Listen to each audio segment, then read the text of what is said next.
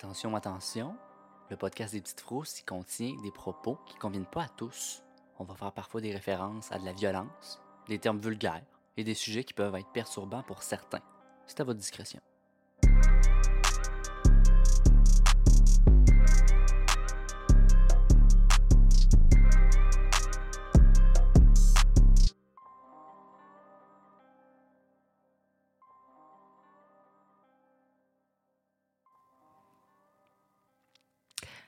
Bienvenue au podcast Les Petites Frousses où on parle de phénomènes inexpliqués et de meurtres irrésolus. Ici Joanie, puis je suis en compagnie de Félix-Antoine et Catherine. Bonsoir, Joanie. Bonsoir tout le monde. Aujourd'hui, j'ai même pas vraiment d'introduction en fait pour mon cas parce que je sais, je sais pas comment l'introduire. Ma phrase fait pas beaucoup de sens, mais je vais y aller direct dans le sujet. Mais juste avant, je vais citer mes sources. Il y a CBS News, Daily Mail, le New York Post, The Independent, on ira, on en reparlera pour la prononciation. Fox News, Penn Live, etc. Puis je me aussi référé au rapport d'enquête et d'autopsie. Il va y avoir une liste complète dans les notes de l'épisode. Grosse mise en garde pour l'épisode d'aujourd'hui, il va y avoir beaucoup de mentions de suicide. Donc, si c'est quelque chose que vous n'aimez pas, je vous suggère de soit skipper l'épisode ou vous référer au timestamp que je vais mettre dans la description. On est prêt? Oui. Helen Ray Greenberg est née le 23 juin 1983 et était âgée de 27 ans au moment des faits. Elle était originaire de l'État de New York, mais avait déménagé en Pennsylvanie. Elle était la fille unique de Joshua et Sandra Greenberg. Les deux travaillaient dans le domaine de la dentition, puis ça paraît parce qu'en tout cas, Hélène avait des dents impeccables.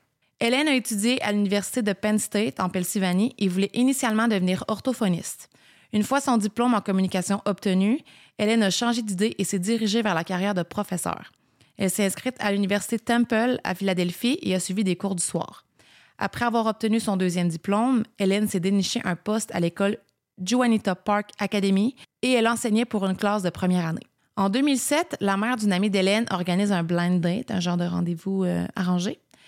C'est de cette manière qu'Hélène a fait la rencontre de Samuel Goldberg, un producteur de télévision pour NBC. Il était âgé de un an de plus qu'elle. Fait que là, c'est Madame, Madame Greenberg avec Monsieur Goldberg. Exactement. Mais là, Mais là, De toute façon, ça va être Hélène puis Sam. Hélène bien vu. Voilà. Hélène et Samuel ont emménagé ensemble dans un immeuble luxueux sur la rue Flat Rock à Manayunk, à Philadelphie, toujours dans l'État de Pennsylvanie. Les parents d'Hélène avaient une très bonne impression de Samuel, c'est qui est un plus en soi. À l'été 2010, après trois ans de relation, Samuel a demandé à Hélène si elle voulait devenir sa femme et elle a répondu oui. Les deux étaient fous amoureux et se voyaient passer leur vie ensemble. Le mariage était prévu pour le mois d'août 2011. À la fin de l'année 2010, Hélène se sentait très anxieuse. Elle se peignait surtout de la charge de travail qui venait avec le fait de gérer une classe de première année et d'organiser un mariage en même temps. Hélène a discuté de ses états d'âme avec ses parents, Sandra et Joshua. Elle leur a mentionné qu'elle envisageait la possibilité de se faire placer en arrêt de travail et de retourner vivre quelque temps chez eux. Entre des élèves qui se montraient difficiles et la commission scolaire qui venait d'imposer de nouvelles régulations, Hélène se sentait crouler sous la pression. Joshua et Sandra lui ont offert leur support et lui ont suggéré de chercher de l'aide en consultant un professionnel. Même la meilleure amie d'Hélène, Alison Stern, avait remarqué un changement radical dans son comportement. Hélène et Alison se côtoyaient depuis qu'elle avait 10 ans et avaient été colocataires durant leurs études. Les deux amies s'étaient fiancées presque au même moment et organisaient leur mariage en même temps. Alison a dit au journal Daily Mail Nous avons passé un samedi ensemble à magasiner des robes de demoiselle d'honneur pour mon mariage. Je pouvais voir qu'elle n'était pas elle-même. Quand nous étions dans les cabines d'essayage, elle a commencé à pleurer et elle a même dit Je suis vraiment désolée. Je sais que je ne suis pas moi-même. Je vais me ressaisir. Je savais que quelque chose n'allait pas et que ce n'était pas à cause de l'école. De son côté, le père d'Hélène, Joshua, a dit quelque chose n'allait pas, sa personnalité avait changé. On peut conclure que c'était clairement une période difficile pour Hélène et quelque chose la perturbait. Hélène a trouvé une psychiatre en qui elle avait confiance, Dr. Helen Berman. Elles se sont vues lors de trois consultations au mois de janvier 2011, soit le 12, le 17 et le 19. Après ces consultations, Dr. Berman a déclaré qu'Hélène souffrait d'anxiété et d'un trouble d'adaptation, sans doute lié à un changement majeur dans sa vie et à des événements stressants comme l'organisation de son mariage et son emploi.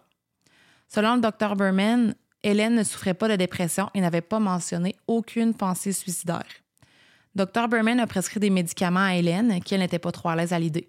Hélène s'est résignée et est repartie avec une prescription pour du clonazepam, du zolpidem et de l'alprazolam. Trois médicaments différents d'un coup? Mais elle devait être sonnée, hein, la pauvre Hélène. Mais il y en avait un qu'elle prenait pour dormir. Dans le fond, euh, les noms courants pour ces trois médicaments-là, c'est le clonopin Ambien, je sais pas si c'est ça même ça se prononce, là. Ambien, Ambien, et le Xanax. Puis au tout début, Hélène avait essayé du Zoloft, mais ça a été changé pour une faible dose de Xanax pour l'aider à dormir seulement. On comprend? Fait qu'elle avait un full, euh, une full pharmacie, là. Ouais. Sais, Ils n'ont pas commencé euh, avec un truc pour l'aider peut-être à dormir, pour se calmer. Puis non, non, c'est Ben- full on matin, soir, tout le kit. C'est quand même beaucoup, je Ben, peut-être que ça a été graduel aussi. C'est après ces trois consultations-là qu'au final, ces médications, c'était ça. Peut-être qu'au début, ils en ont essayé une. De toute manière, là, quand tu commences la médication comme ça, c'est vraiment à petites Ouais, mais- doses C'est des, de ce que je sais. quasiment des essais. erreurs. Ouais. L'affaire, c'est que des essais-erreurs, ça se fait au fil des temps. Tu sais, il faut que tu les essayes, puis tu fais du back and forth avec ton médecin. Sauf que là, elle a eu les trois rendez-vous à genre une semaine d'intervalle Ouais. max. C'est tout dans le mois de janvier, t'as dit. Puis c'est Oui, après les trois consultations que le médecin psychiatre lui a prescrit Tout ça. ça. Ouais. Mais quand même, ça a été assez rapide pour qu'elle puisse déterminer que le Zoloft faisait pas la- le Zoloft faisait pas l'affaire, puis que c'était mieux de changer pour une faible dose de Xanax pour dormir. Bon, on s'y connaît juste pas. C'est Mais il y a peut-être ça bien aussi, normal. là. Un, mais petit, un petit benzodiazépine de Xanax. C'est ça. C'est correct, hein? Comme si on en avait besoin. Et qui connaît ça. tout semblait vouloir entrer tranquillement dans l'ordre pour Hélène. Elle prenait sa vie en main avec la thérapie et la médication, puis elle avait un bon cercle pour la supporter durant cette période difficile. Malgré le stress, elle avait très hâte de se marier avec Samuel. Le 25 janvier 2011, Hélène a envoyé les invitations pour son mariage à ses invités. Le mercredi 26 janvier 2011 avait toute une journée normale. Vers 7 heures du matin, en route vers leur travail, Hélène et sa mère Sandra se sont téléphonés pour parler de tout et de rien, comme de la tempête de neige qui était annoncée. Selon Sandra, absolument rien n'indiquait que quelque chose clochait. L'après-midi du 26 janvier, l'école dans laquelle Hélène travaillait a fermé ses portes en raison de la météo. Hélène est retournée chez elle en faisant un petit arrêt pour faire le plein d'essence. Vers 13 heures, Hélène a essayé de rejoindre son amie Allison par téléphone, mais celle-ci n'a pas répondu à son appel parce qu'elle était en train de pelleter. Hélène est finalement arrivée chez elle vers 13h30. Allison aurait tenté de rejoindre Hélène au cours de l'après-midi sans jamais obtenir de réponse non plus. Selon le rapport d'enquête, Samuel Goldberg était aussi à la maison ce jour-là. Il a quitté vers 16h45 pour aller s'entraîner. Samuel serait revenu à l'appartement qui se trouve au sixième étage environ 30 minutes plus tard, soit vers 13h15 ou 13h30. En essayant d'ouvrir la porte avec ses clés, il a réalisé que l'appartement était verrouillé de l'intérieur par le loquet. Il pouvait ouvrir la porte de peut-être un pouce ou deux, mais il était impossible pour lui d'entrer dans l'appartement. Vous comprenez de quoi je On parle? parle? là? d'une Ouais. petite chaînette comme dans les hôtels. là. Exactement, Ou Un petit, un petit loquet. Là. Samuel a cogné à plusieurs reprises et a crié pour attirer l'attention d'Hélène sans succès, chose que les voisins ont pu témoigner aussi en passant.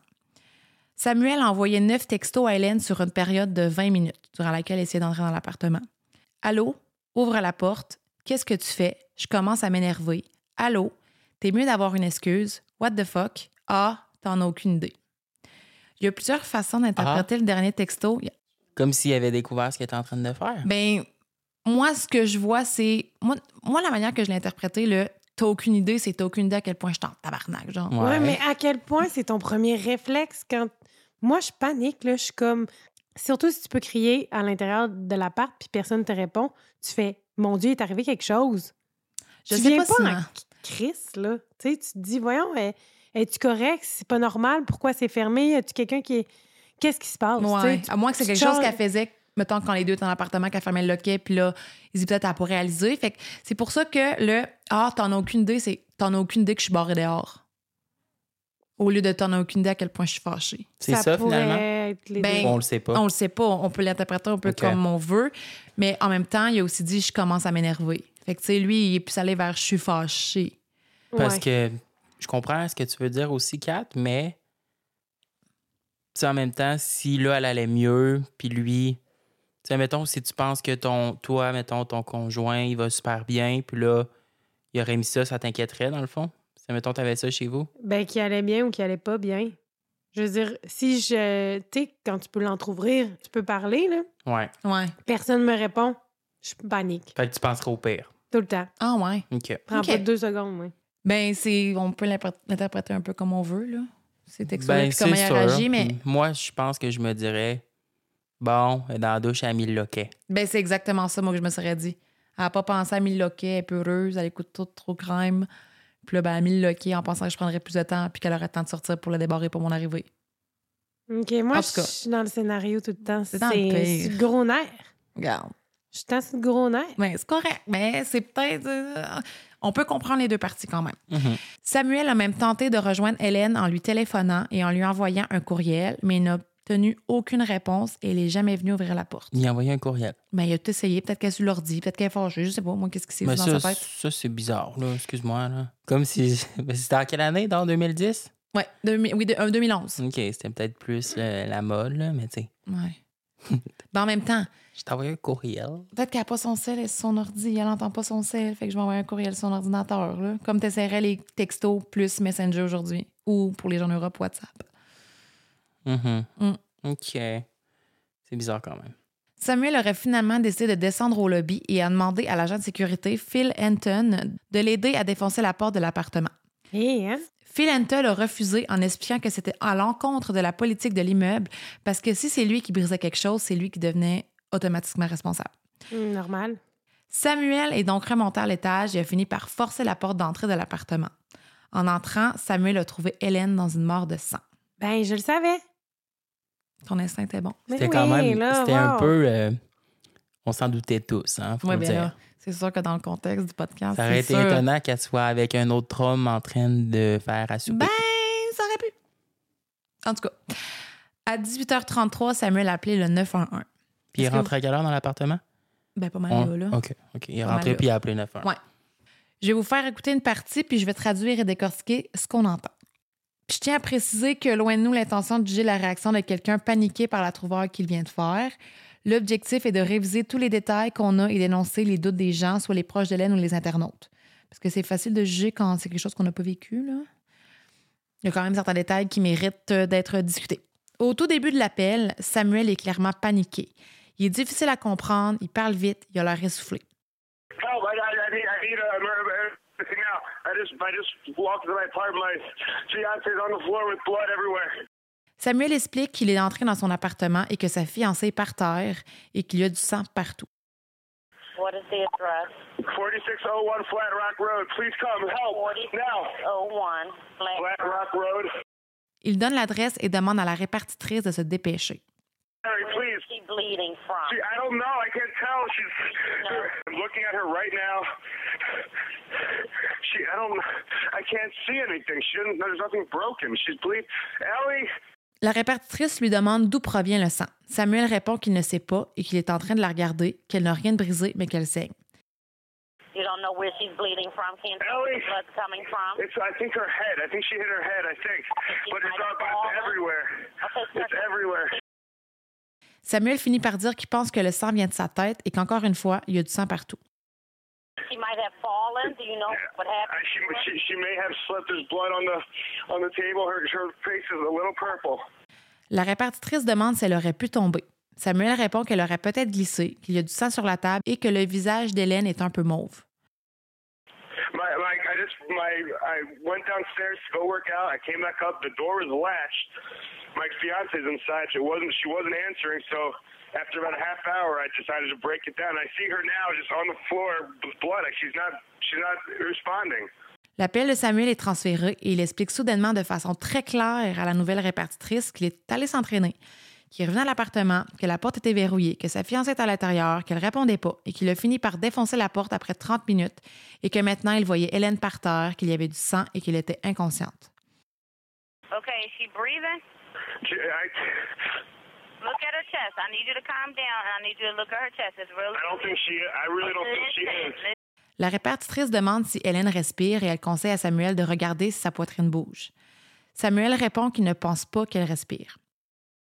listen to me. Someone's on the way. Look at her chest. Is she flat on her back? She's on her back. La répartitrice lui répète d'observer si sa poitrine bouge et demande à Samuel si Hélène était sur le dos. Samuel répond que oui, Hélène était étendue sur le dos. So I and tell me if it's going up and down, up and down? I don't see her moving. Okay, do you know how to do CPR? I don't. La répartitrice lui demande s'il sait comment faire des manœuvres de réanimation. Samuel répond que non. Okay, I can tell you what to do, okay, until they get there. I want you to keep her flat Oh on her God. Hello? Yeah. Hi. Okay. Willing to do CPR with me over the phone until they I, get get- I, I have to, right? La répartitrice lui dit qu'elle va le guider jusqu'à l'arrivée des premiers répondants. Samuel a alors demandé Je dois le faire. La répartitrice a dit à Samuel de libérer la poitrine d'Hélène pour faire les manœuvres et de carrément déchirer son chandail. Oh my God. Allie, please. Her shirt won't come off. It's a zipper. Oh my God. She stabbed herself. Samuel a dit qu'il n'est pas capable de lui enlever à cause de la fermeture éclair et tout d'un coup, il s'écrie Oh mon Dieu, elle s'est poignardée. La répartitrice demande où.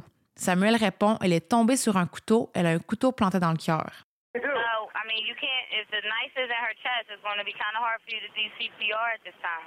La répartitrice lui conseille de ne pas toucher au couteau et de ne pas faire les manœuvres de réanimation, là, considérant que là. il- Ben là, si un couteau, c'est sûr que ça sera embêtant. La répartitrice lui demande ensuite si le couteau est encore bien en place. Samuel, en riant, répond Oui, je ne l'ai pas enlevé.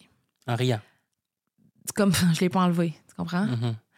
Ça résume pas mal l'appel, puis je vais laisser l'extrait complet dans la description de l'épisode. Qu'est-ce que vous en pensez, vous?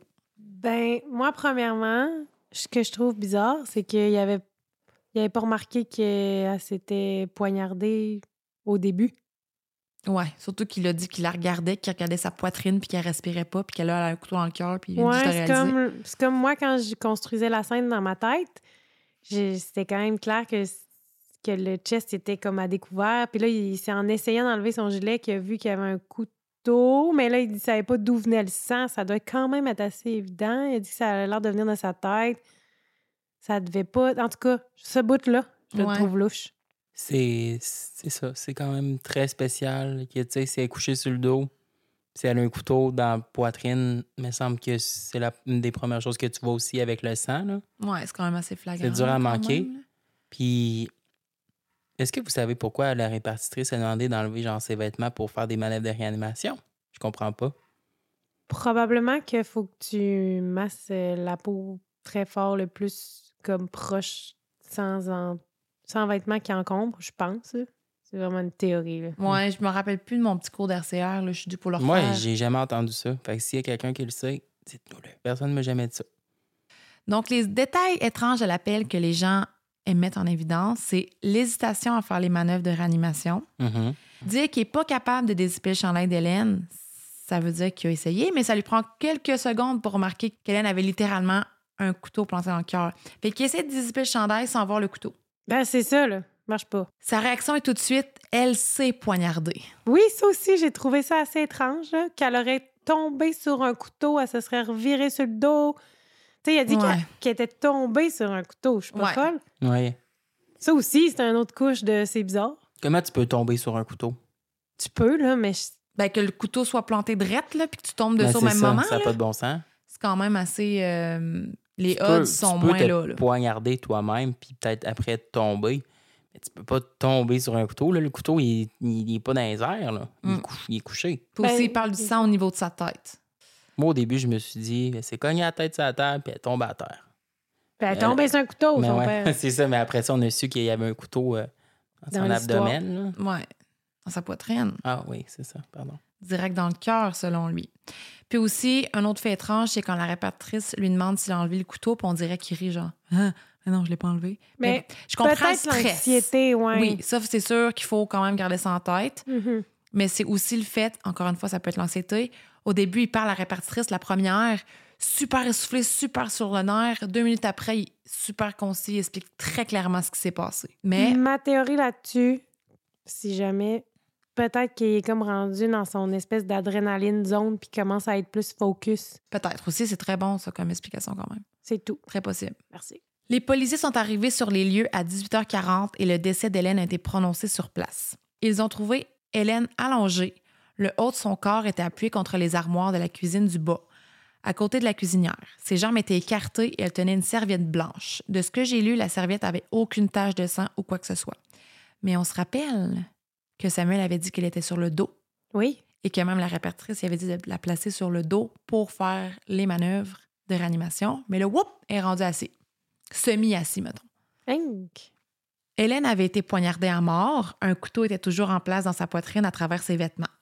Hélène était complètement habillée, en passant, là, si jamais vous vous demandez. Les extrémités de son corps étaient froides et son torse était chaud au toucher, autant au devant qu'à l'arrière. Il y avait du sang que dans la cuisine. À l'intérieur de l'appartement, il n'y avait aucune trace de lutte, pas de meubles renversés, rien de brisé. En fait, la seule chose qui avait été endommagée était le loquet de la porte quand Samuel l'avait défoncé. Fait qu'il l'avait défoncé pour de vrai. Tu doutais de ça? Ben, ça aurait pu. Bon. C'est vrai. OK.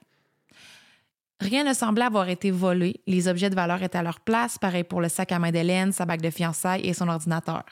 D'ailleurs, son ordinateur était encore ouvert sur des sites de planification de mariage. Sur le comptoir de la cuisine, on pouvait voir une clémentine fraîchement coupée, une passoire contenant des bleuets et un cantalou intact, comme si Hélène se préparait une salade de fruits. Juste à côté, il y avait un bloc de couteau renversé. Celui qui était planté dans le cœur d'Hélène provenait de ce bloc. Deux autres couteaux se trouvaient dans l'évier, aucune trace de sang, rien par exemple. Les enquêteurs ont trouvé les médicaments d'Hélène dans la chambre des maîtres, le clonopin, l'ambien et le Xanax. Ils ont également trouvé un petit calepin dans lequel Hélène documentait ses états d'âme, comme comment elle se sentait lorsqu'elle prenait sa médication, dans le but de savoir qu'est-ce qui fonctionnait ou pas pour elle, pour ensuite le rapporter à sa docteur Berman. Déjà à ce stade, les autorités considéraient fortement la possibilité qu'Hélène se soit suicidée. Le corps d'Hélène a été emmené à la morgue pour l'autopsie et Samuel s'est rendu au poste de police pour être interrogé. Il a été libéré le soir même, quelques heures plus tard.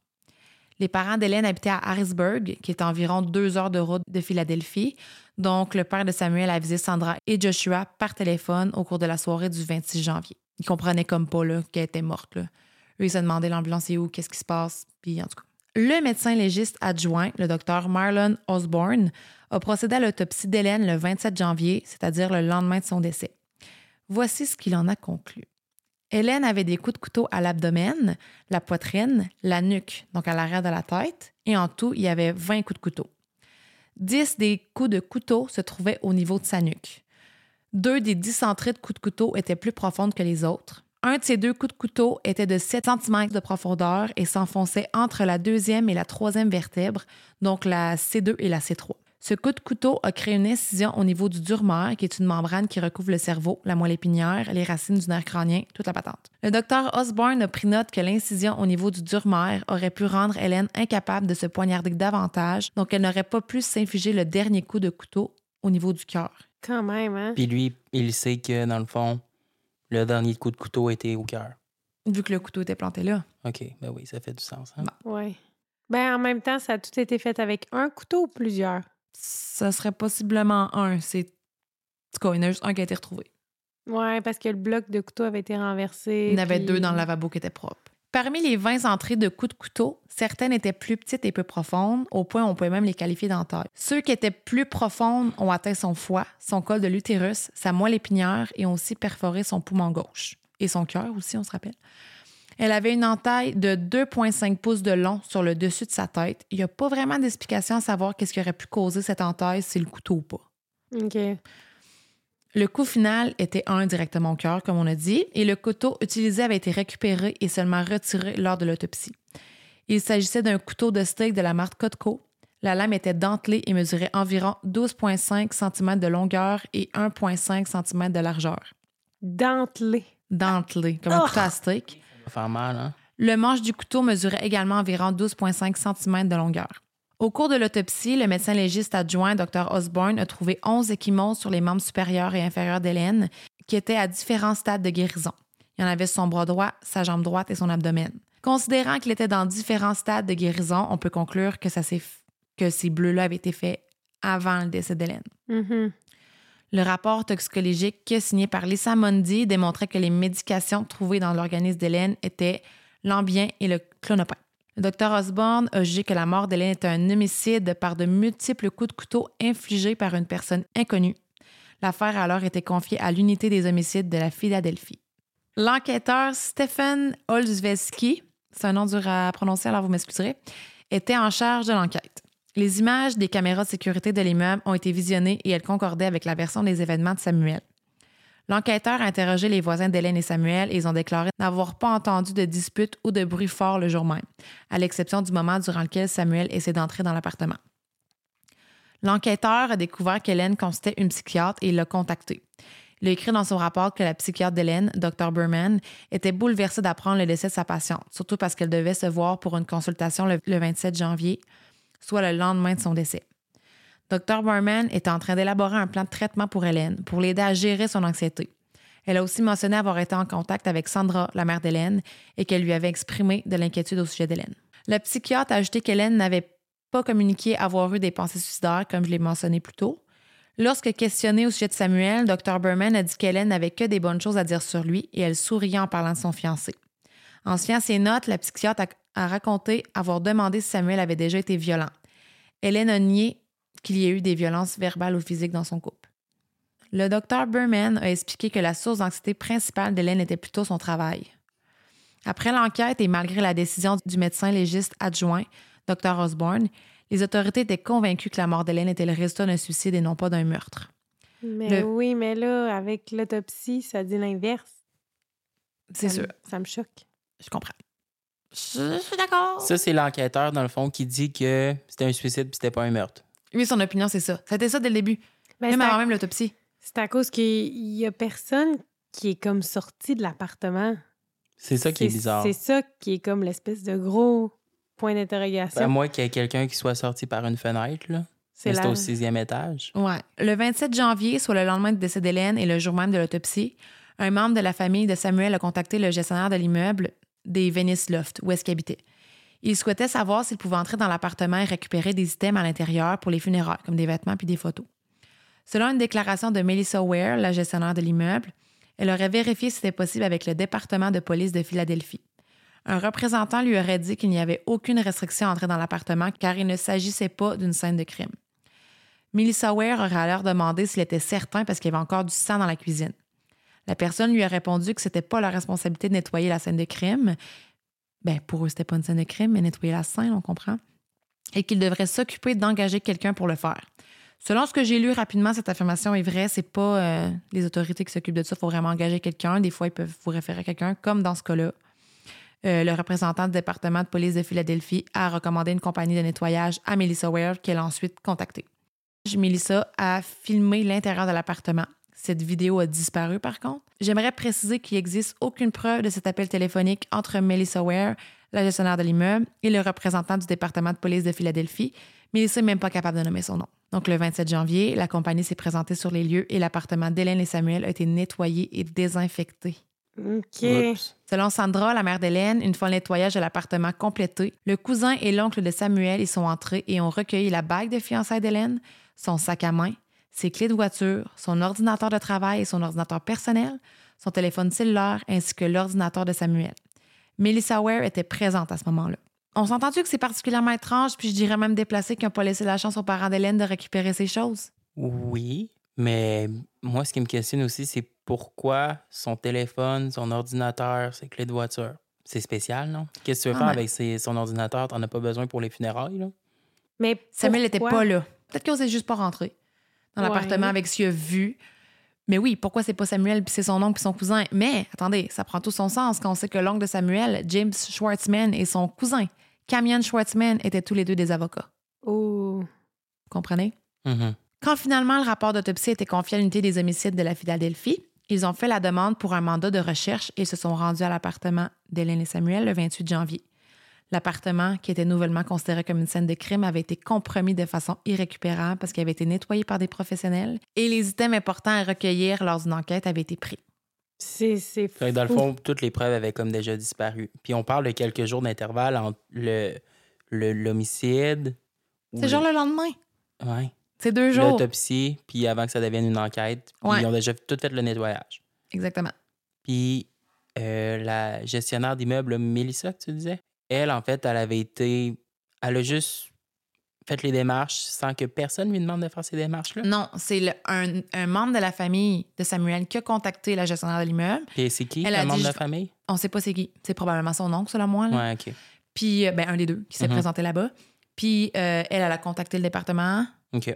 C'est beau. Ils lui ont dit, ben, vas-y, ma belle, c'est pas une scène Ben, de crime. C'est ça, c'est que la police aussi l'a induit en erreur. Là. La madame, c'est pas, un, pas Mais ça, sa en faute. même temps, là. on ne sait pas si c'est vrai. On n'a aucune preuve de ça. Puis, le vidéo n'existe pas. Qu'elle aurait filmé l'appartement avant qu'il se fasse nettoyer. Ben, en même temps, c'était pas encore considéré comme une scène de crime. Mais reste que l'autopsie disait que c'était un homicide. Fait que quelqu'un quelque part qui n'a pas fait sa job comme il faut, Ben, ou c'est pas vrai ouais. pantoute, mais c'est bizarre. Le 28 janvier était aussi le jour des funérailles d'Hélène et ça aurait été une belle occasion pour Samuel de rendre les effets personnels d'Hélène à ses parents, mais il l'a pas fait. La police a finalement fait la demande pour récupérer les objets électroniques et l'oncle de Samuel les a rendus.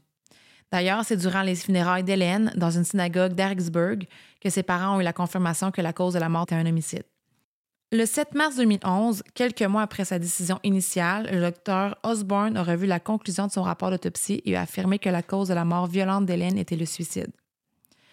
Ce dénouement a grandement choqué les parents d'Hélène, Sandra et Josh, Joshua, qui, eux, ne pouvaient pas croire que leur fille unique ait mis fin à ses jours de cette manière. Donc, on est rendu aux théories. C'est le médecin légiste qui dit finalement, je me suis trompé, c'est pas un homicide, mais c'est un suicide. Oui. C'est complexe. C'est très complexe. Parce que je vois pas comment quelqu'un aurait pu la tuer si le petit loquet était mis. À part si la personne aurait sorti par la fenêtre ou s'il y a des techniques pour mettre un loquet à l'extérieur de l'appartement. Mais en même temps, il semble avoir des caméras dans l'édifice parce qu'on voit Samuel descendre en bas pour aller voir. euh, Juste au lobby, OK. pas sur Oui. l'étage. Ils ont checké s'il y avait quelqu'un qui était rentré dans les gens 24-48 heures avant dans l'appartement? Non. Mais c'est ça. qu'il En même temps, il faudrait. ne pourrait pas le voir parce qu'il n'y avait pas de caméra sur On l'étage. pourrait le voir sur le lobby, mais là, il faudrait voir tous les gens de l'immeuble. Il y avait quand même six étages. Là. Sur le couteau, ils n'ont pas trouvé d'empreinte digitale? Je vais en reparler plus tard. OK, parce que, tu sais, s'ils ont trouvé les empreintes de Hélène versus s'ils ont trouvé des empreintes qui sont pas identifiées, c'est d'autres d'au- d'autres choses. Oui, mais en même temps, c'est quand même un couteau qui était dans l'appartement de Samuel et Hélène. Donc, Ouais. c'est sûr que les empreintes, ben, très fort probable- probablement, les empreintes de Samuel auraient été dessus. Là. Ben oui, c'est que c'est quand Mhm. même dans son appartement. Fait que ça, ça peut être traite, là. Mais c'est sûr que grosso modo, ça sonne un peu comme un genre de drame euh, conjugal parce qu'il y avait des bleus avant sur ses bras puis tout. Fait, Mm. puis le gars, comment il répond quand il a vu que la- le loquet était mis, il a l'air un peu primé. En tout cas, je Ouais. sais pas trop. Ça aurait pu être, tu sais, clairement, Samuel, admettons. Est-ce qu'on le voit sur les caméras, mettons, on le voit juste une fois revenir du gym? Je pense même pas qu'on le voit revenir du gym. On le voit dans le lobby avec l'agent de sécurité. Mais vous avez beaucoup avec- de questions, fait que je vais, je vais me lancer, les ça, enfants.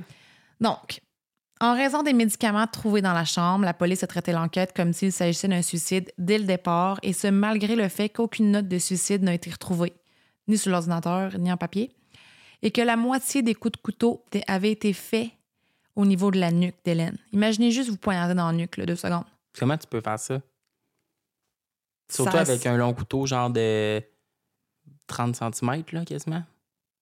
25. Il faut de la force, là, puis vers la nuque, c'est pas, c'est pas le mouvement qui donne le plus de force, là, pour te poignarder. C'est sûrement pas aussi euh, instinctif de faire ça. Là. Même s'il semblait que l'affaire était presque complètement close le jour de la découverte du corps d'Hélène, le médecin légiste adjoint, Dr. Marlon Osborne, a tout de même jugé qu'il s'agissait d'un meurtre. Puis, après une rencontre avec les autorités et un procureur, le docteur Marlon Osborne a changé sa conclusion pour y noter qu'il s'agissait d'un suicide. Bon, il s'est fait acheter. Ben, Pot de vin. c'est fait convaincre ou je sais pas. Fait que malgré le fait que je trouve euh, l'idée de suicide un peu grossière, on va l'explorer quand même. Le docteur Osborne a expliqué que son changement était aussi basé sur un rapport d'une neuropathologiste et consultante du bureau du médecin légiste nommée Lucy Rourke Adams.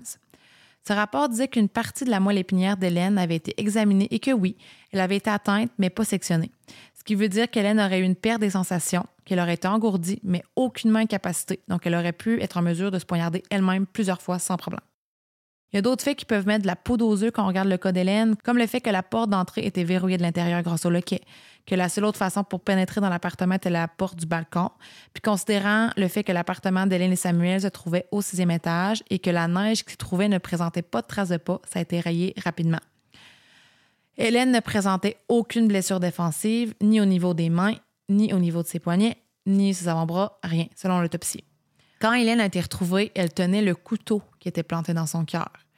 Le coroner du comté de Montgomery, Gregory McDonald, a donné son opinion à Oxygène concernant les 20 coups de couteau qu'Hélène se serait infligés. Puis Oxygène, pour ceux qui ne connaissent pas ça, c'est une chaîne qui diffuse principalement des émissions sur le true crime et qui se centre beaucoup sur les féminicides. Donc, le coroner Gregory McDonald a dit Généralement, lorsque nous avons une série de blessures par coups de couteau peu profondes, elles peuvent correspondre à des marques d'hésitation. Lorsque quelqu'un s'inflige ces blessures, il arrive souvent qu'il se poignarde superficiellement d'abord pour voir ce qu'il ressent, puis il approfondit de plus en plus profondément à mesure qu'il progresse dans les blessures auto-infligées. En général, si une personne vous poignarde, elle ne vous poignardera pas plusieurs fois superficiellement, puis commencera à vous poignarder plus profondément. C'est possible, mais c'est l'une des choses qui m'a semblé ne pas correspondre avec un homicide. OK, ça, dirait que je Ça fait du sens quand même. hein. sense. Le facteur qui a le plus de poids dans la balance selon les enquêteurs est qu'Hélène prenait des médications pour contrer son anxiété sévère et qu'elle consultait une psychiatre, le Dr. Berman. Ajoutons à ça que l'ambien vient parfois avec des effets secondaires tels que avoir des pensées suicidaires et un comportement suicidaire. C'est extrêmement rare, mais c'est quand même dans la liste. Une étude a été faite par le Centre national d'information sur la biotechnologie à savoir s'il y avait un lien entre l'automutilation et la prise de benzodiazépine. L'étude a révélé qu'un homme de 62 ans se serait infligé de graves blessures à l'aide d'une arme blanche à deux reprises en l'espace d'un mois alors qu'il prenait un médicament psychoactif.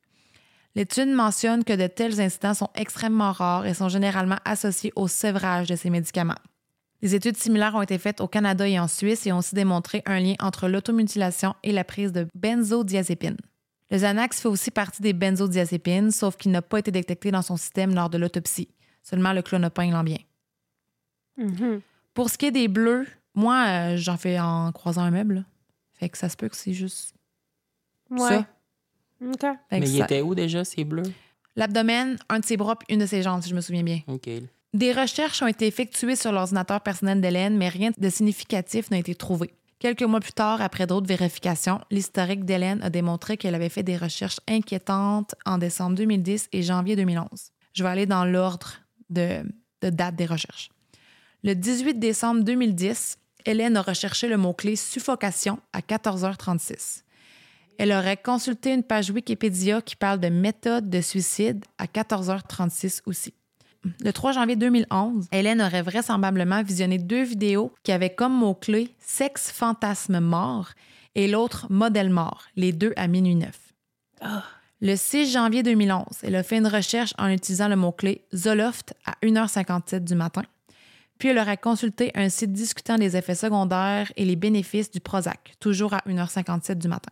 On peut voir aussi qu'elle a recherché sertraline le 9 janvier 2011 à 3h13 du matin. Elle a consulté deux sites qui parlaient d'une femme qui s'était électrocutée dans son bain à 23h35. Le 10 janvier 2011, Hélène a fait une recherche utilisant le mot-clé mort rapide à, 11, à minuit 40. Dans le fond, elle a fait la recherche pour mort rapide, puis elle s'est repris parce qu'elle avait fait une faute de frappe. Fait qu'elle a écrit, elle a fait une faute de frappe, puis elle a corrigé, puis elle a recherché une deuxième fois. Ok. Comprenez-vous ce que je veux dire? Ben oui. Toujours le 10 janvier, elle a recherché suicide rapide à minuit 41. Puis elle a consulté un site qui parlait de l'euthanasie, puis un autre site religieux qui parlait du suicide sans douleur. OK. C'est sûr. Beaucoup de choses, quand même. Puis là, j'ai regardé un peu vite fait euh, les dates. Fait que c'est sûr que début janvier, suppose, de ce que je me rappelle du primaire, on n'était pas à l'école. Fait qu'elle travaillait pas. 18 euh, décembre, si je me trompe pas, c'était la fin de semaine. Donc, elle travaillait pas. Fait qu'elle n'aurait pas fait ça à l'école, on s'entend. C'est son ordinateur personnel. OK. Suffocation, puis trucs euh, sexuels qu'elle a regardé, mais ça, je sais que c'est un kink, là. Oui, c'est vrai. euh, Puis modèle mort, c'est pas comme un modèle de mort, mais plus comme un mannequin. C'est ça. De C'est comme... Moi, j'ai vu, puis j'ai pas voulu aller voir les vidéos. Là, il y avait les liens. Là, je vais laisser aussi des... tout le document qui montrait ses historiques. Là. Puis moi, j'ai, j'aurais pu faire copier-coller puis aller voir c'était quoi le vidéo, mais j'osais pas. Ça m'intéressait pas. J'osais pas. Non. Fait que si jamais ça vous intéresse, faites attention à vous autres des fois quand on regarde des trucs de même, là, mais c'est ça. Mais ouais, mais ça, c'est c'est un peu louche, là. Moi, je me suis dit, ah, ben, c'est peut-être juste ça, tu sais, comme c'est son kink. Ça aurait pu. Mais Ça là, peut. après ça, on dirait que ça escalade vraiment rapidement, que là, c'est vraiment axé sur le suicide puis la mort concrète, là. Ouais. Puis elle recherche aussi pour ses médicaments aussi à travers. travers. Fait qu'on voyait qu'elle pensait à ça. C'était avant qu'elle consulte le, le- la psychiatre. Ah, fait que c'est peut-être elle qui a demandé ces- toutes ces prescriptions-là. Elle avait fait des recherches. Ça se peut aussi que des amis ont dit Ah, moi, je prends ça puis ça me fait du bien, tu sais. Ben, c'est ça. Mais c'est ça que je veux dire par là. C'est que, mettons, toi, tu vas te voir ton médecin, mais tu sais que tu veux te faire prescrire la pilule. Mais elle, elle a refusé au début. Elle voulait Ah, pas se faire prescrire des médicaments. Puis finalement, elle a fait bon, ok, je, vais le faire. C'est vrai que ça peut être un peu, euh, ça peut faire peur un peu de s'embarquer dans des médications comme ça. là. Il y en a qui hésitent beaucoup. Si je me faisais presque ça, il faudrait que je ressente vraiment le besoin, là, ou quelqu'un m'en- me rassurait beaucoup. Ouais, c'est tout le temps inquiétant quand tu regardes les effets secondaires, puis blablabla. Ouais. Ben oui. T'avais l'air songeur, toi, Félix, t'avais-tu quoi à dire? Non, non, non, je me notais, euh, je me notais des informations. Bon, c'est bien. Fait que c'est tout pour la théorie du suicide. OK. Qu'est-ce que vous en pensez jusqu'à maintenant? Ben. euh, C'est pas non, moi- impossible. Moi, c'est pas la, c'est pas ce que je vais privilégier. OK.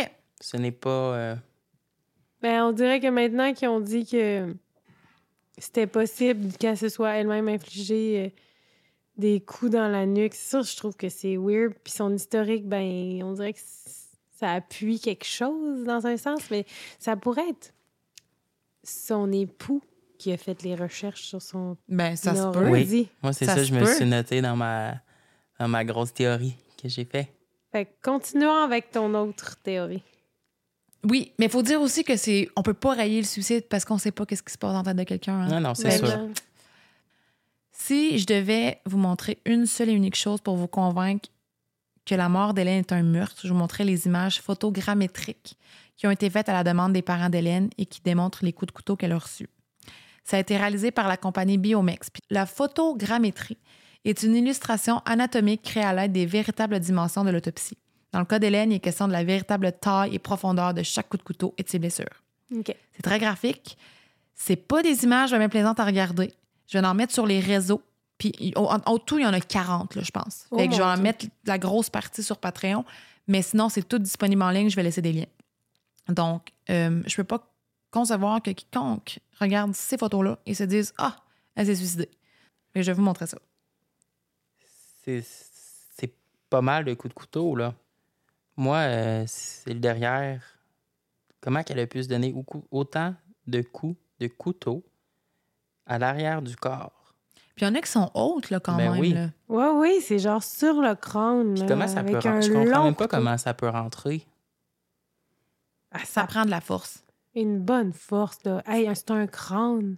Ouais, dans, dans le crâne, c'est ça. Mais tu vois que lui, dans le crâne, puis son Plus une hauteur, là, il, ouais, dirait, là. ça fait partie des entailles, là, qu'il disait. lacération. Mais plus eux au niveau du cou, là. de C'est La une nuque, jolie femme, hein. c'est creux, vraiment. Quand je disais qu'elle avait des belles dents, là, hein, sourire Ouais. impeccable. Une beauté fatale.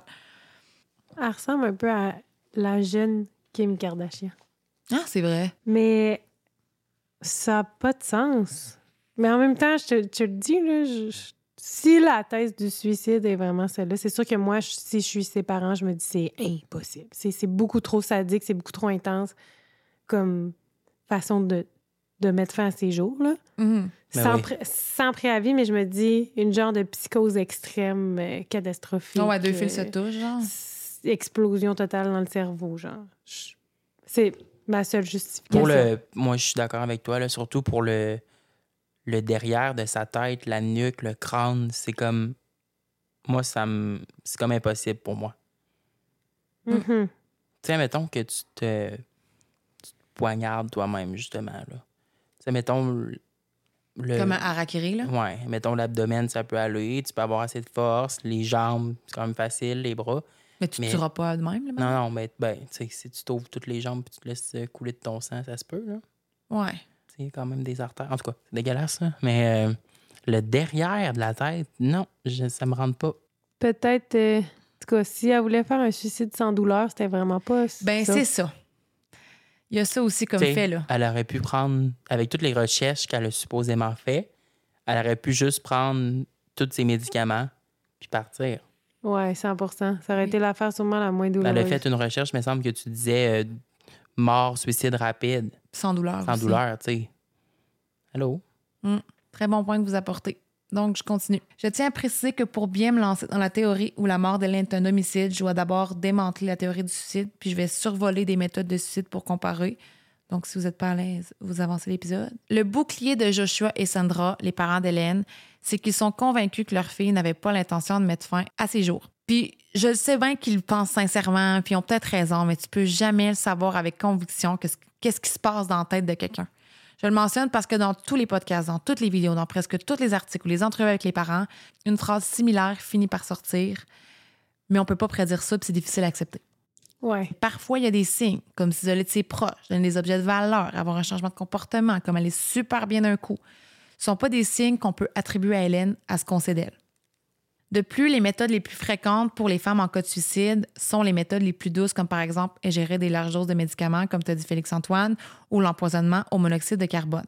Au contraire, les études démontrent que les méthodes les plus fréquentes auprès des hommes sont les plus violentes. Dans les très rares cas où quelqu'un va mettre fin à ses jours en se poignardant, l'individu enlève généralement son chandail. C'est pas le cas d'Hélène. Ah, Selon une étude, ouais. On dirait que ça me surprend vraiment. En tout cas, c'est ce que les études démontrent. Moi, j'en ai fait que lire les études.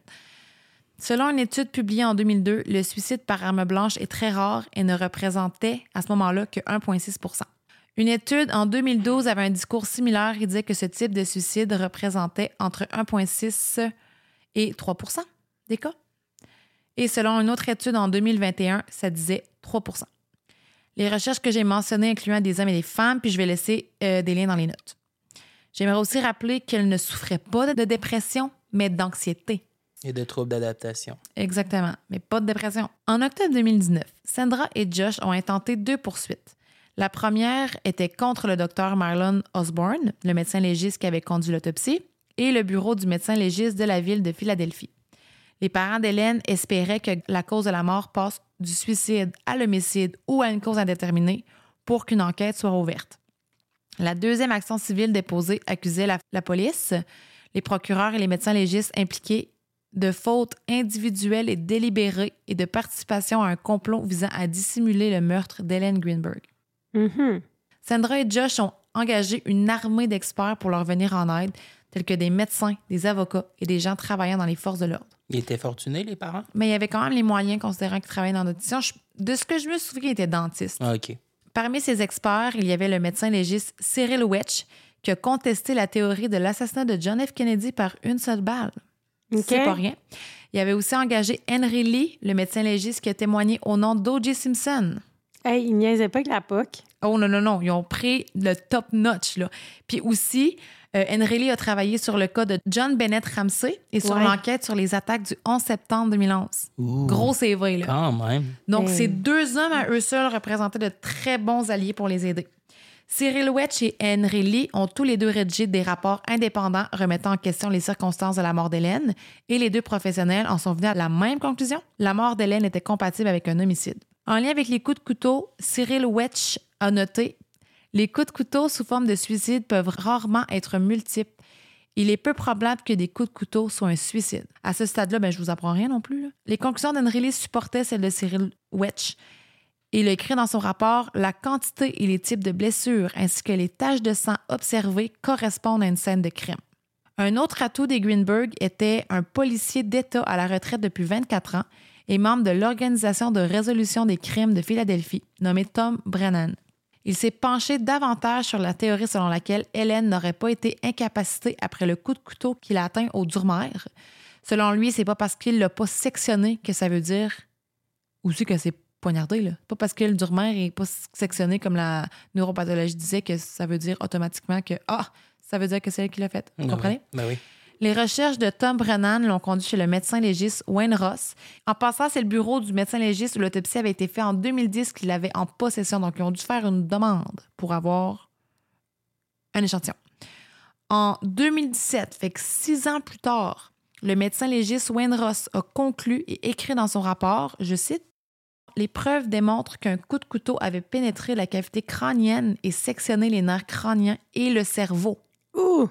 En conséquence, Hélène aurait ressenti une douleur intense, un dysfonctionnement des nerfs crâniens et des signes de traumatisme cérébral, notamment des engourdissements, des picotements, des battements cardiaques irréguliers, une bradycardie, une dépression respiratoire, un choc neurogénique et une altération ou une perte de conscience.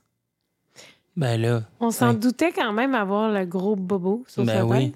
Fait que dans le fond, quasiment impossible que ça soit poignardé elle-même au Ben, si le dernier coup, c'est dans le cœur, puis qu'elle s'est semi-achevée, Ben c'est ça. Dans le coup, ça marche juste pas. Tom Brennan a commenté là-dessus et a dit on pouvait clairement voir que les nerfs étaient sectionnés. Elle aurait perdu ses capacités motrices et aurait été dans d'atroces souffrances. Elle aurait très fort probablement perdu conscience ou serait même morte. Mhm. Puis c'est pas pantoute la même conclusion qui se trouvait dans le rapport d'autopsie initiale. Pourquoi? Pourquoi? Bien, on apprend lors de la poursuite que la neuropathologiste, Dr. Lucie Rourke-Adam, ne s'est même pas rendue au bureau du médecin légiste, mais que Dr. Osborne s'est rendu à elle avec un échantillon de la moelle épinière d'Hélène. La neuropathologiste a fait ses déductions sans même examiner l'échantillon sous microscope. Le pire, c'est que Dr. Osborne admet mot pour mot dans son rapport d'autopsie initiale la blessure à la colonne vertébrale a été examinée grossièrement par une neuropathologiste. Mot pour mot. Grossièrement. Grossièrement. Botché. Aussi. Aucun rapport du docteur Lucie Rourke Adams n'a été créé et aucune facture pour son travail n'a été trouvée parce que ça se paie malgré qu'elle n'a pas travaillé fort fort.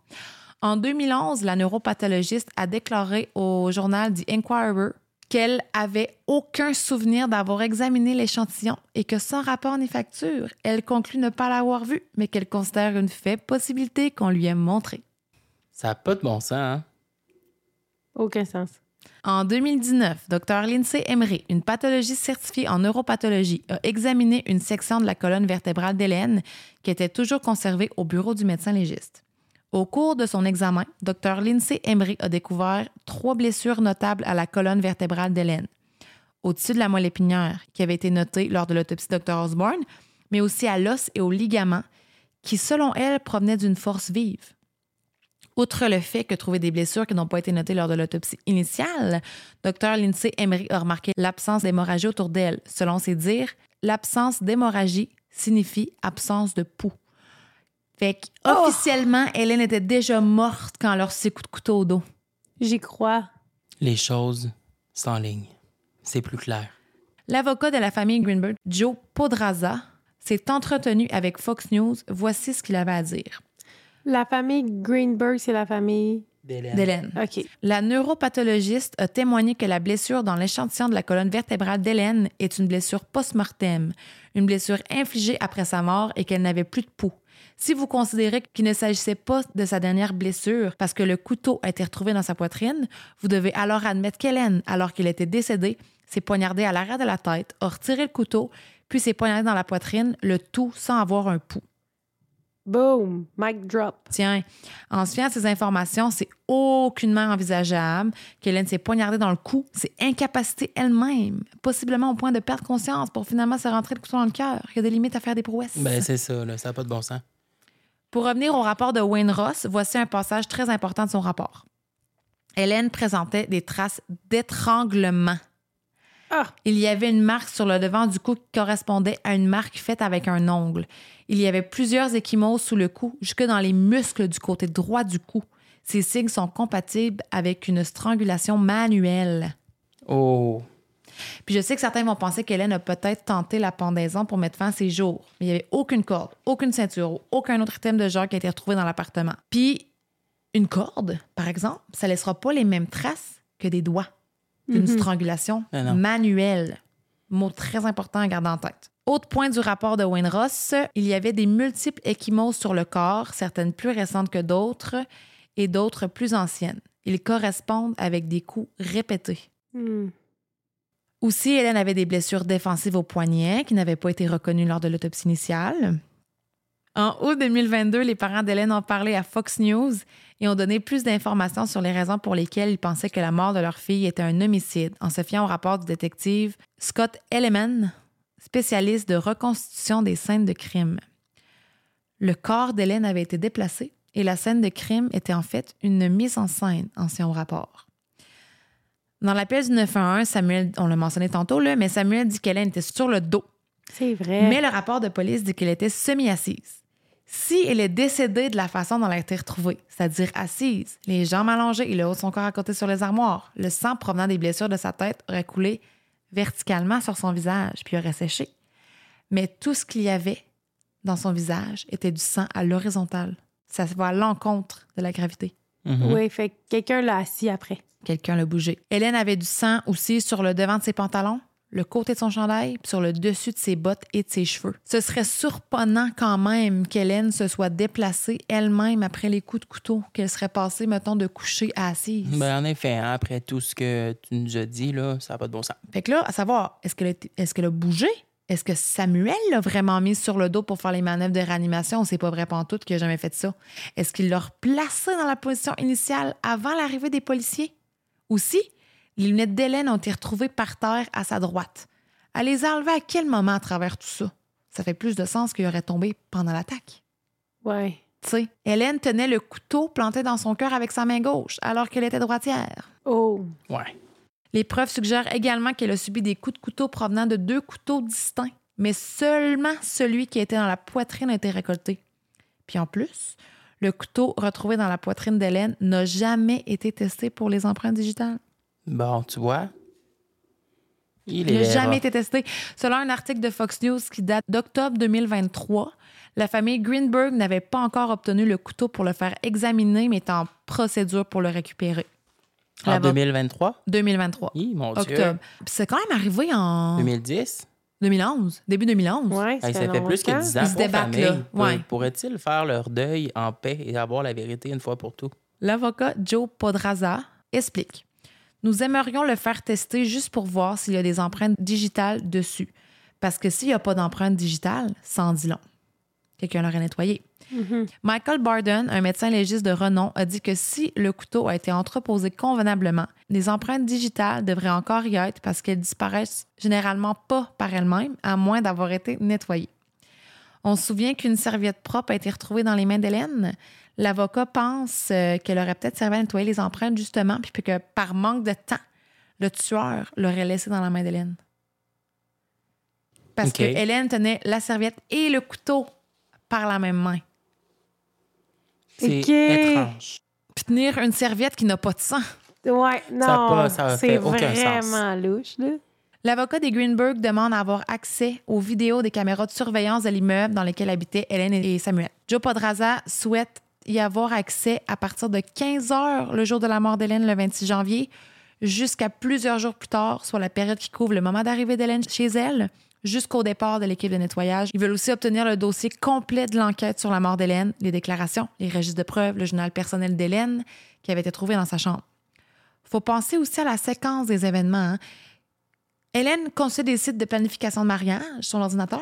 Elle s'est pour aller se faire une salade de fruits, puis elle s'est dit Bon, c'est ici que ça se termine pour moi. Ça, Ouais. Encore une fois, ça n'a aucun sens. Puis ça, c'est si on, déduit que c'est passé durant cette courte période, parce que l'enquêteur Steven euh, Olszewski n'a pas pris la température du corps d'Hélène, ce qui est une méthode standard pour déterminer l'heure du décès. En plus, l'enquêteur n'a pas précisé quelle partie du corps avait été examinée pour la rigidité cadavérique. Il a simplement mentionné que les extrémités étaient froides. Fait Oui. qu'on n'a aucune idée de quand elle est morte. C'est fou, hein? Botché encore. une Botche fois. encore une fois. Mais question par ici, euh, mademoiselle Castillo. Oui. Dites-moi, c'est la famille avec comme toutes leurs euh, les personnes qui ont engagé qui voulaient avoir accès aux caméras de Oui, surveillance? oui, oui. Mais ça, c'est en- c'est dernièrement, là, lors de l'enquête. Depuis la très poursuite, euh, ben, je pense qu'ils l'ont pas encore, là. Mais ils l'auront sûrement probablement jamais. là. Ça doit Mais être là, détruit. Là. Les, les caméras de surveillance, Mais- ils ne doivent pas garder ça en archive. Mais les polices les ont. Ah, OK, la, la police Ouais. ils ont eu des copies C'est ça. à ce moment-là. Oui. D'accord. Merci de l'information. Les copies de la police. Parfait. Les parents d'Hélène ont dit lors d'une entrevue téléphonique que leur fille avait eu trop peur de se faire percer les oreilles une deuxième fois et qu'elle avait laissé tomber parce qu'elle n'aimait pas avoir mal. Ben, Ouais. Pour revenir sur l'historique de recherche troublant d'Hélène, où elle aurait googlé suicide sans douleur et méthode de suicide, ça reste un peu vague pourquoi ces sites de recherche n'ont pas été trouvés dès le départ, mais plusieurs mois plus tard. En 2021, un expert en technologie a examiné les preuves et a déterminé qu'il s'agissait en fait de recherches fantômes, des sujets apparaissant dans son historique de recherche en arrière-plan à cause de l'algorithme. Hélène cherchait des informations sur les médicaments. Elle voulait se renseigner sur les effets secondaires tels que la prise de poids et l'insomnie.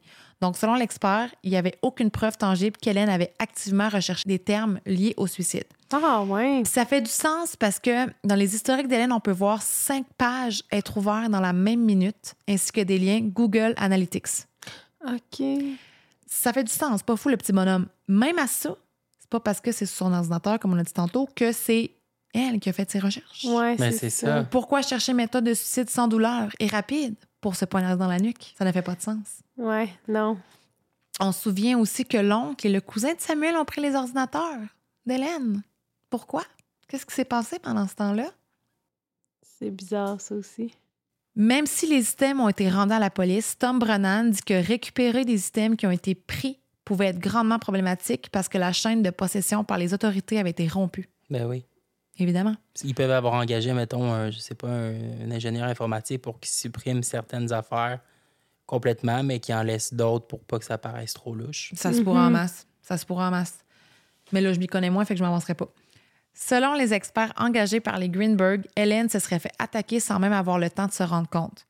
Tom Brennan explique qu'il s'agit d'un blitz attaque, une attaque durant laquelle la victime est attaquée si rapidement qu'elle est incapable de se défendre. Mais ça pourrait expliquer pourquoi elle aurait, selon la première autopsie, aucune blessure défensive. Sauf que là, on sait qu'elle en a eu au poignet. Puis il n'y avait pas de note de suicide nulle part. Ce serait pas du jamais vu. Mais Ouais. faut qu'elle ait en tête. Un autre détail qui me force moi-même à me poser des questions, c'est comment l'assassin d'Hélène aurait pu savoir qu'elle était seule, qu'il aurait pu rentrer dans l'appartement sans problème, attaquer Hélène par derrière en apportant aucune arme avec lui, mais en prenant un couteau sur place, nettoyer ses empreintes sur le couteau, puis repartir par la porte d'entrée, parce que le, le balcon serait être impossible, et que le loquet soit replacé après son départ, et tout ça en 30 minutes avant que Samuel revienne. C'est presque impossible. Fake. À moins que pers- la personne responsable de la mort d'Hélène soit Samuel. Ben oui. Mhm. Moi, c'est ce que je pense. Aussi, est-ce que la porte était véritablement verrouillée? C'est ça. C'est ça. Puis pour être clair, là, les Greenberg et leurs experts ont jamais pointé qui que ce soit du doigt. Puis quand ils font des entrevues, là, ils disent jamais le nom de Samuel, ils disent le fiancé d'Hélène. Jamais ils disent son nom. En tout cas, moi, tout ce que j'ai vu, j'ai pas vu son nom. Mais sinon, là, je peux te dire une autre théorie peut-être qui m'a passé par la tête. C'est peut-être saugrenu. OK? Mais peut-être que, tu sais, elle était stressée avec son travail. Il y a peut-être quelqu'un à son travail qui faisait du harcèlement puis des menaces. Puis que là, OK, je vais loin, là, mais c'est pour ça qu'elle aurait eu des bleus, que son travail la stressait, mais qu'elle disait juste des bonnes choses à son thérapeute à propos de son conjoint parce que ça n'avait pas de lien avec lui puis qu'elle avait envie de se marier avec lui encore. Puis, euh, cette personne-là, mettons, Mm. serait venue la harceler jusque chez elle. Puis que c'est pour ça qu'elle aurait peut-être été dans un genre de rabbit hole, qu'elle aurait fait des recherches Google sur genre comment se suicider parce qu'elle était comme à bout. J'ai peut-être un contre-argument. Vas-y. Ça se pourrait, mais tu penses pas que si elle a été capable de justement aller chercher de l'aide avec une psychiatre, parler de tous ces problèmes-là, elle aurait pas été capable de juste faire un signalement à la police que comme quoi quelqu'un la harcelait? Ben, harceler quelqu'un, quand il joue dans la tête puis il fait des menaces, je pense que c'est long. C'est plus que trois rencontres avec un psychologue que tu vas y chier ça, là. Non, mais Possiblement. dans le sens que si elle a, été capable de chercher de l'aide d'une certaine façon, tu sais, au niveau psychologique, elle aurait pu aussi être en mesure d'aller chercher de l'aide au niveau de sa sécurité juste en appelant la police en lui disant qu'elle était victime d'harcèlement. Ouais, mais ça, quand tu es victime de harcèlement, la personne te fait des menaces pour être sûr que tu pas à la police. Ils vont dire peut-être si tu, tu déclares, je vais tuer ton chum ou je vais tuer tes enfants. ou je- Ça marche de même, là, d'habitude? Ouais. Mais là, je vais loin. C'est une théorie Mais que je lance. Mon là. contre-argument, Mais- également, Ça expliquerait pas une affaire qui est pourquoi euh, le cousin puis l'oncle euh, du conjoint sont venus prendre l'ordinateur puis nettoyer la scène. Ouais, puis pourquoi Ouais. tout a été aussi botché de la part de tous les enquêteurs, médecins légistes et compagnie. C'est ça, c'est ce petit bout-là. là. mais surtout en tu sais, 30 minutes. Puis je, je peux y croire, sauf que je peux pas imaginer que ni ses parents, ni son chum, ni ses amis, ni ses collègues soient absolument pas au courant de ça. Qu'il n'y a pas une personne qui aurait dit Hey, mais il y avait un gars qui attendait, là. Mais Ouais. sans dire nécessairement le gars, il fou, il me suit, il, me- il me fait peur. Tu peux dire, Hey, ce gars-là, il me lâche pas. C'est juste, on dirait que ça peut tellement être de choses. Mais ça se pourrait. Mais ça reste qu'en 30 minutes, en rebarrant la porte derrière lui, en n'emmenant pas d'armes, elle l'aurait laissé rentrer. Ça, ça fait beaucoup de si, si, si, si. Mais euh, je suis curieux aussi, là, tu sais, dans tout ce que tu nous racontes, Joanie, Oui. tu nous as pas parlé beaucoup, justement, de Samuel. On ne sait pas du tout, lui, comment il a vécu ça, ce drame-là. Qu'est-ce qu'il a à dire par rapport à ça? Est-ce qu'il fait partie euh, des personnes qui veulent faire des démarches pour, justement, en savoir plus sur la raison du décès? Ou, Ou il est ou- comme, c'est un suicide, OK? Ouais, c'est ça. Est-ce que lui, c'est Ça c'est ressemble vraiment plus qui- à ça. OK, ouais. Pendant les funérailles d'Hélène, euh, je me rappelle plus si c'est la mère ou son père, mais c'est durant une entrevue, il disait comme quoi, euh, durant les funérailles, euh, Samuel pleurait tout le long, à côté sur sa propre mère à lui. OK. Il a pleuré, là. Tu sais, c'était pas, euh, ils ont pas dit qu'il pleurait pour faire un show, mais tu sais, il pleurait, là, il avait de la peine. Ça va de soi. C'est comprenable tout de même. Mais euh, il a pas gardé contact. Il a gardé contact avec les parents d'Hélène pendant un an. OK. Lance-toi dans Samuel, on t'écoute. Donc, on va commencer par un fait assez évident. Samuel est la dernière personne à avoir vu Hélène vivante. Fact. Puis, dans un cas de possible meurtre, on va toujours pointer vers le partenaire de C'est cette sûr. personne. Les textos qu'il envoyait à Hélène devenaient progressivement intenses. Samuel était fâché. Dans le rapport d'enquête signé par l'enquêteur Steven Osweski, Samuel aurait prétendu être entré dans l'appartement accompagné d'un gardien de sécurité Philenton. Cette déclaration a contribué au fait que les autorités et le docteur Osborne considèrent la mort d'Hélène comme un suicide. Mais c'est faux. Les caméras de surveillance le montrent aller seul à l'étage et Philenton, le seul gardien qui travaillait ce jour-là, a signé une déclaration dans laquelle il disait ne pas avoir été témoin du bruit de la porte. Les policiers ont initialement jugé que c'était pas nécessaire d'interroger Philenton, donc ils ont cru Samuel sur parole. Mais Samuel a menti. Pourquoi? Ben, c'est ça. Il a menti, là, à passe. Pourquoi? Pour avoir une espèce de témoin, genre? Ça venait un peu euh, valider son alibi qu'il avait fait ça avec le gardien. Puis c'était pour le l'enlever un peu de la liste des suspects. Mhm. C'est clair. Pour Ouais. moi, en tout cas. Il existe des tonnes de vidéos qui montrent comment barrer et débarrer un loquet de l'extérieur. Samuel aurait pu avoir fait ça finalement, euh, facilement. Là. Ou Il juste que faire le loquet il était juste pas mis. Ouais. Puis Oui. il a fait semblant que le loquet était mis. Là. Ouais. Mais probablement qu'il saurait en examinant la porte si le loquet a été mis ou pas. Là. Il y a des traces de ça, si ça l'a arraché ou pas. Ils sont tellement botcheux que. Hein? Peut-être. Moi, moi, tout. M'attends à rien. Mais c'est vraiment facile là, de trouver une vidéo YouTube là, qui te montre comment faire un loquet. Il y en a plein, il y en a plein, il y en a Mhm. plein. là. J'en ai pas déjà vu. ça. T'en as déjà vu? Moi, tu, j'en ai déjà vu.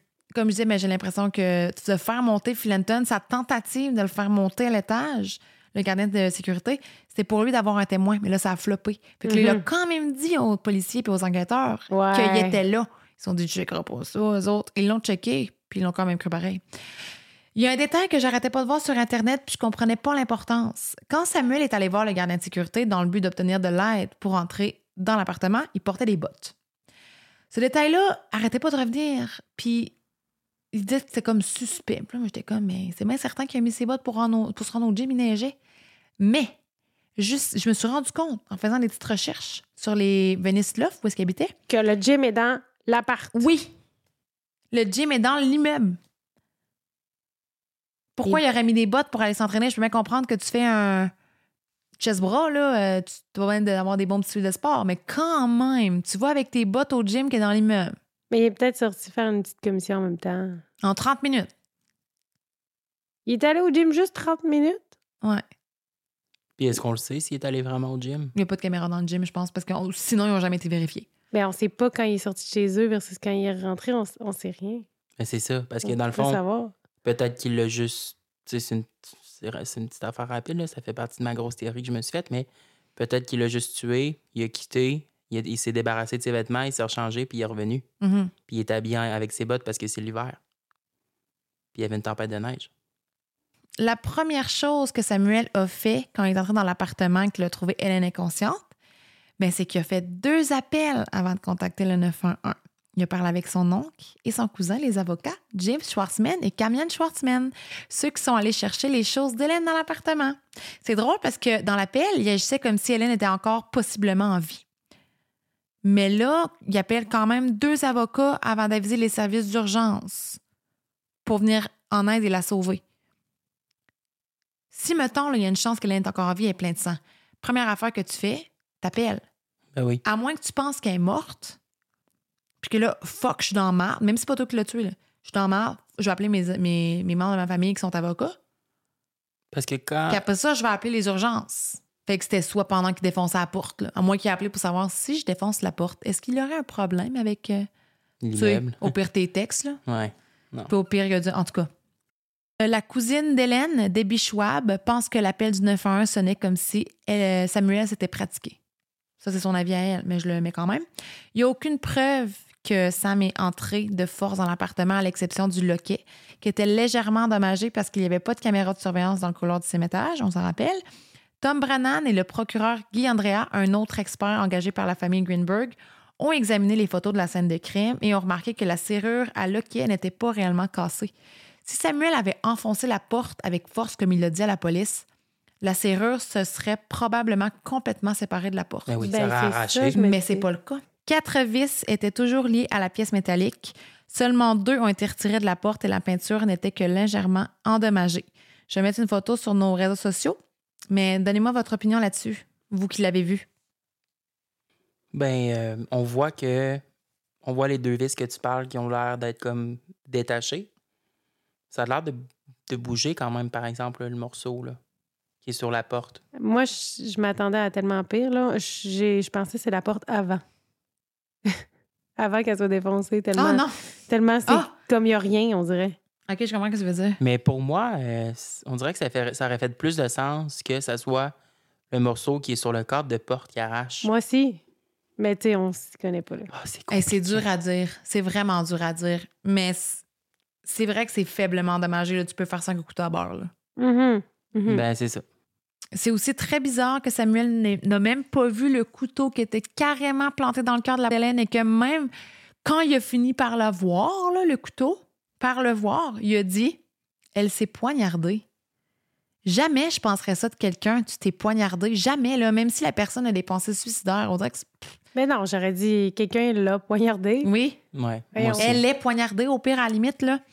Puis la répartitrice lui dit de faire des manœuvres de, réan- euh, de réanimation, puis il est comme Ouais, j'ai pas le choix. Je dois le faire. Parce ben que, oui, ça Chris, sonne- sauve ta, ta fiancée. ça. Ça sonne comme. Hum, c'est moi qui l'ai tué. Je, le- ça fait une demi-heure déjà de ça. Je sais qu'elle est morte. Là. Pourquoi je me salirais les mains?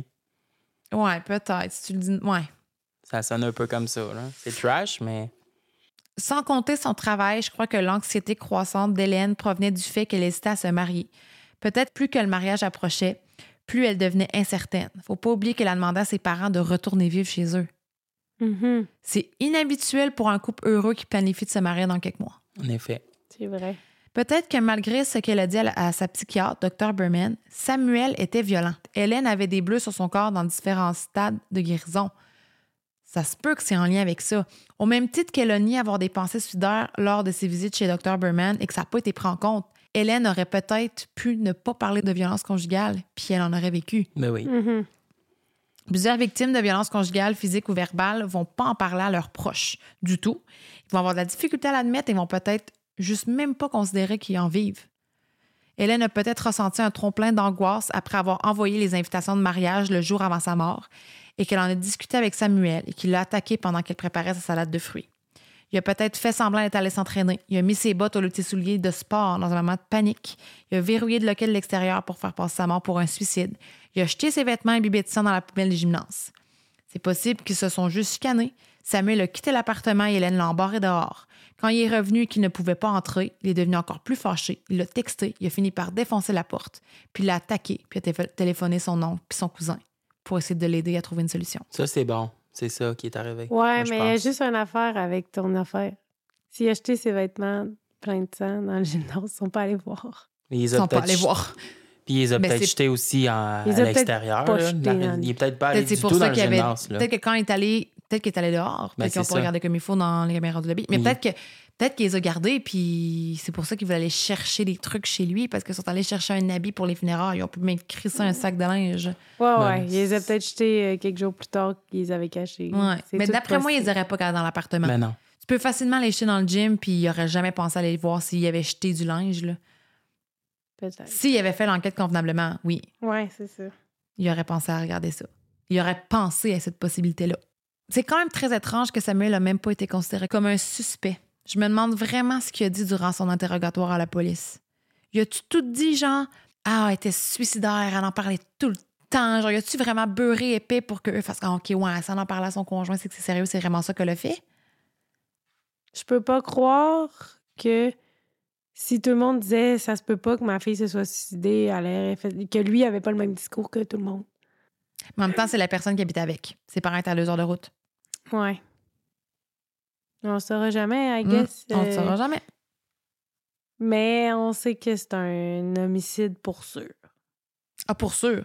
Puis euh, Joe Podraza, euh, l'avocat de la famille Greenberg, a dit il y a clairement des raisons pour lesquelles on ne nous laisse pas approfondir cette affaire. Il s'agit évidemment d'un meurtre et ça devrait faire l'objet d'une enquête en bonne et due forme.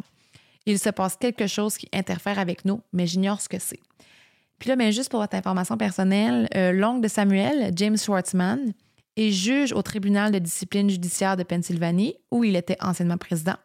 Il a aussi été président du conseil de déontologie judiciaire de Pennsylvanie et procureur adjoint des États-Unis pour le district de l'Est de la Pennsylvanie. James Schwartzman a été reconnu comme un super avocat de la Pennsylvanie de 2004 à 2021. Il a été sélectionné par ses pairs parmi le 5 des meilleurs avocats de la Philadelphie et même de l'Amérique. Il y avait du poids. On se rappelle que c'est un procureur et euh, l'enquêteur qui ont convaincu Dr. Marlon Osborne de changer la cause du décès. Ouais, c'est des gens euh, influents. Mais aussi des choses qui vont à l'encontre du fait que ça serait possiblement Samuel, le meurtrier. C'est pas si simple. L'ordinateur d'Hélène a démontré qu'elle était active à, à 16h46 et Samuel a quitté l'appartement à 16h50. Il a quitté la salle d'entraînement à 17h57 et il a été vu sur les caméras de surveillance pour la dernière fois à 18h28. Il a téléphoné le 911 à 18h31. Le délai entre le départ de Samuel et le dernier moment durant lequel Hélène a été active sur son ordinateur est de seulement 4 minutes.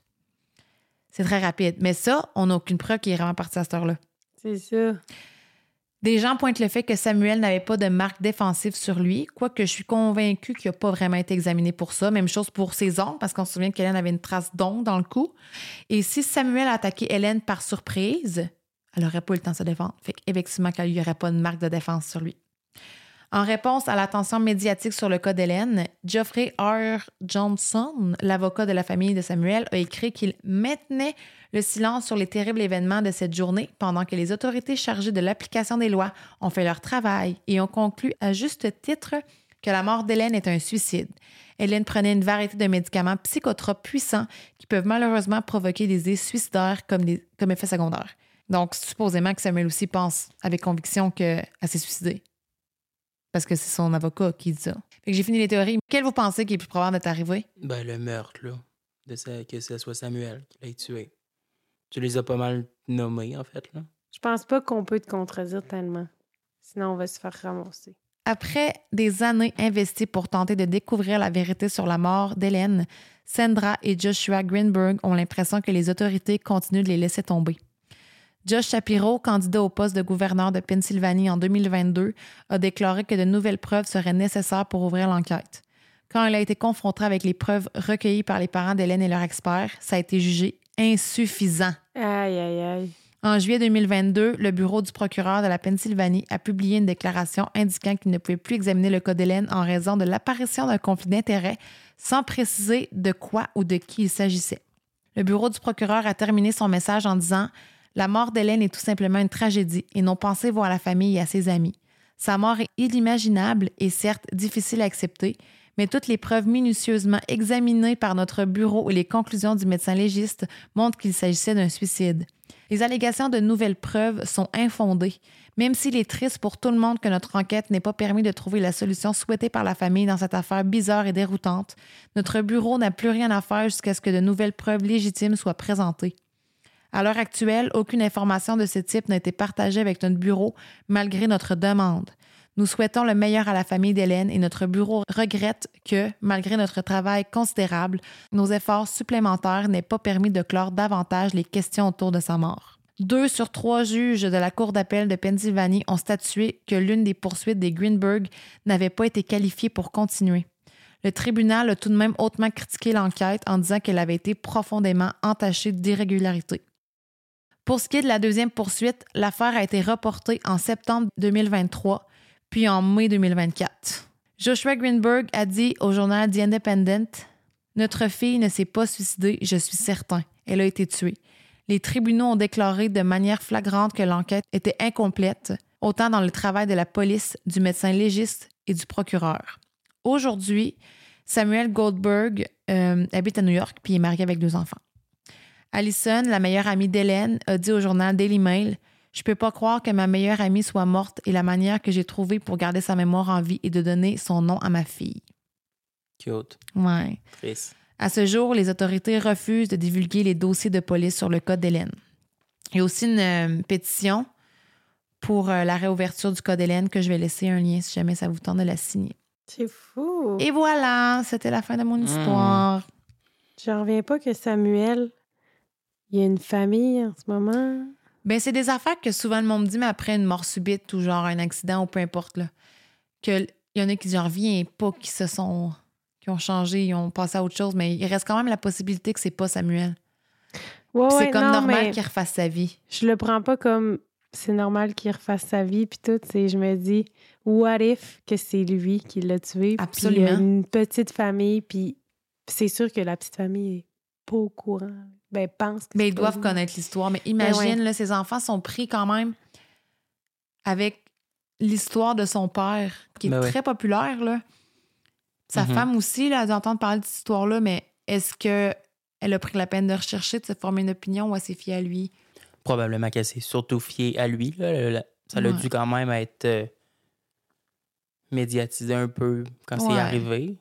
Puis aussi avec la conclusion de l'enquête, là. Ça Mhm. aussi se fier à ça, là. Si l'enquête dit que c'est ça, c'est ça. Ben, c'est ça. J'aurais envie de savoir qu'est-ce que comment les gens autour de Samuel Goldberg là, décrivaient lui.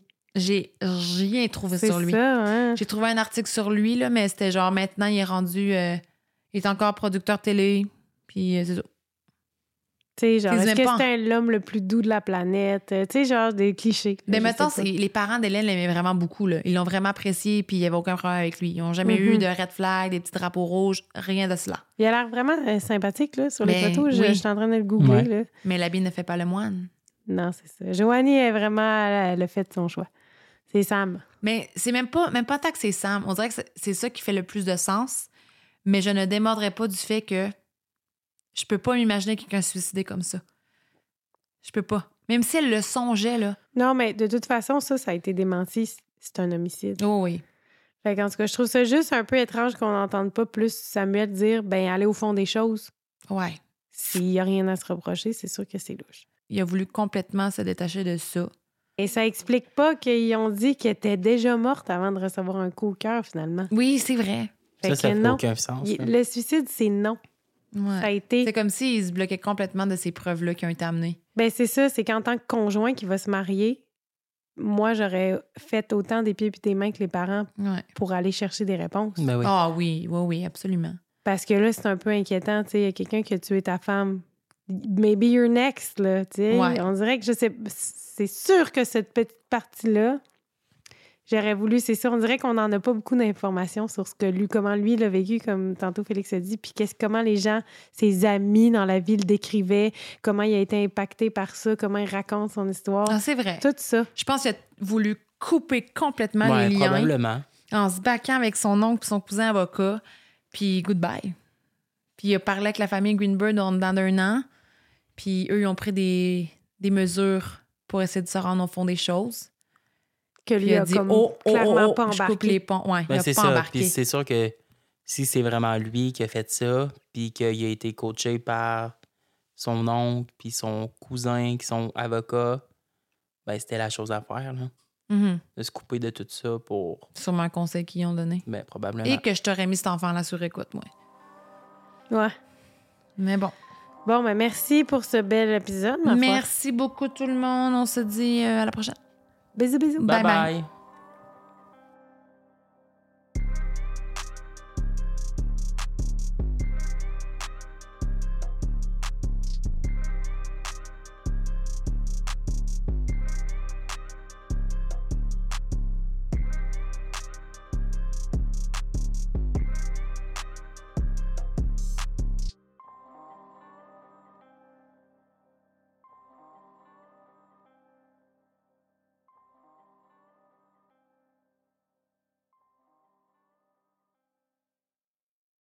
What's so special about Hero Bread's soft, fluffy, and delicious breads, buns, and tortillas? These ultra low net carb baked goods contain zero sugar, fewer calories, and more protein than the leading brands, and are high in fiber to support gut health. Shop now at hero.co.